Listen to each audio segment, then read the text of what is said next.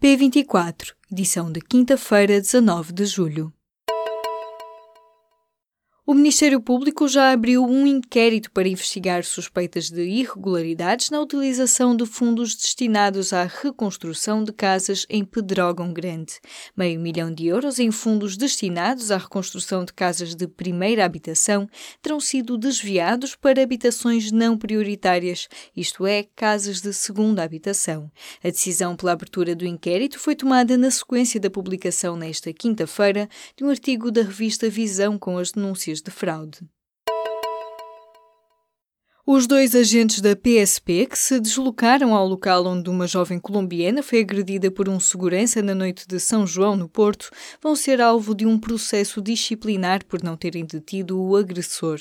Uma averiguação interna instaurada na Semana das Agressões mostrou que havia matéria para processo disciplinar no núcleo de deontologia da PSP do Porto. Em causa estará a violação do dever de zelo pelo fato de os dois polícias não terem detido o segurança da empresa 2045 em flagrante delito. Os agentes também não terão perguntado à vítima se queria apresentar queixa.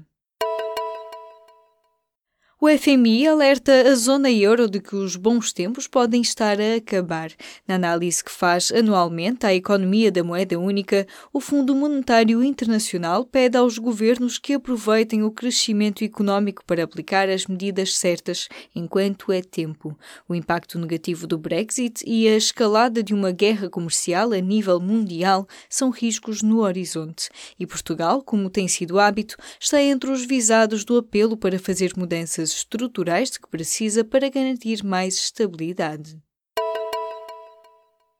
O Parlamento de Israel aprovou nesta quinta-feira uma controversa lei que declara Israel como um Estado para os judeus. Fica definido que estes têm um direito exclusivo à autodeterminação. O árabe deixa de ser uma das línguas oficiais e Jerusalém é reconhecida como capital do Estado de Israel. A decisão foi tomada depois de meses de debate. Um dos principais receios da aprovação desta lei é que reduza os direitos dos que não são judeus, mas para trás ficaram cláusulas políticas polémicas, como a que estabelecia a possibilidade de serem criadas comunidades homogêneas de uma só nacionalidade, fé ou etnia. O presidente da Rússia, Vladimir Putin, disse nesta quinta-feira em Moscou que a cimeira com Donald Trump foi um sucesso, mas que há forças nos Estados Unidos que querem esvaziá-la. Garantiu que, mesmo no atual cenário de polémica, os dois líderes começaram a melhorar as relações bilaterais e que foram feitos acordos. As declarações surgem depois de Donald Trump ter responsabilizado Putin pela interferência nas eleições, porque ele é que manda. Os dois líderes falam em acordos alcançados na Cimeira de Helsínquia, mas não dizem quais. Um juiz do Supremo Tribunal de Espanha decidiu rejeitar a entrega de Carles Puigdemont, já que não pode julgá-lo por rebelião. Os termos da entrega do antigo presidente da Catalunha foi decidida pela justiça alemã, que condicionou o julgamento à acusação pelo crime de peculato e não por rebelião. Puigdemont pode agora circular à vontade no estrangeiro, já que Espanha retirou o mandado de captura internacional contra ele e mais cinco antigos responsáveis, mas não retirou retirou a ordem de prisão em Espanha, onde serão presos se tentarem entrar no país.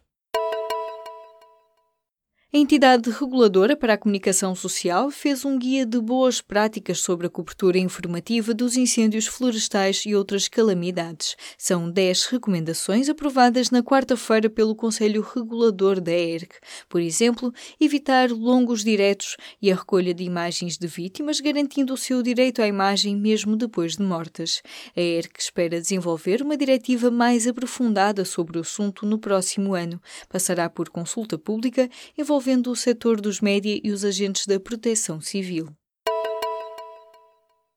O abate de animais acaba mesmo em outubro. O governo não vai dar mais tempo aos canis das câmaras para se adaptarem às novas regras, como tinha pedido a Associação Nacional de Municípios Portugueses. As novas regras foram aprovadas há dois anos, mas a legislação ainda não diz o que acontece a quem não as cumpra. Pelo menos 98 câmaras e entidades intermunicipais recorreram ao apoio financeiro para a esterilização de animais, em vez dos abates para controlar as populações de cães e gatos errantes.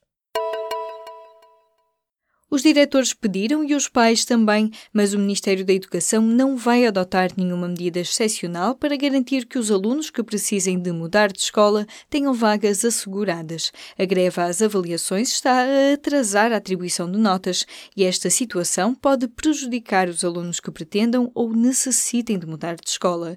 A tutela diz que o portal das escolas para a matrícula eletrónica continuará a funcionar durante os próximos meses, mas o presidente da Associação Nacional Nacional de Diretores de Agrupamentos e Escolas Públicas, Filinto Lima, alerta que este facto não resolve a situação dos alunos que precisam fazer a mudança.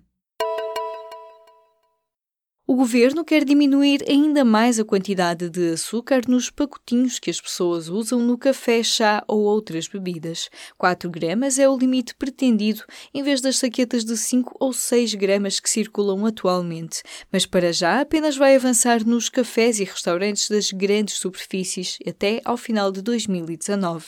O protocolo é assinado nesta quinta-feira com as empresas de distribuição.